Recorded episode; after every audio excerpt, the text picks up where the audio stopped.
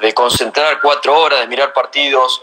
y partidos juntos, de, como te decía, ir a Buenos Aires a comer, ir a Buenos Aires, a, un día fuimos hacia de Cuba a tomar algo con el profe, con, con, el, con el doctor, y él nos esperó, nos esperó ahí en el hotel. Eh, él quería que estemos contentos, que estemos felices, nos cuidaba mucho, eh, sobre todo los mediocampistas que no queríamos, no quería que corremos, que corramos mucho y se peleaba un poco con el profe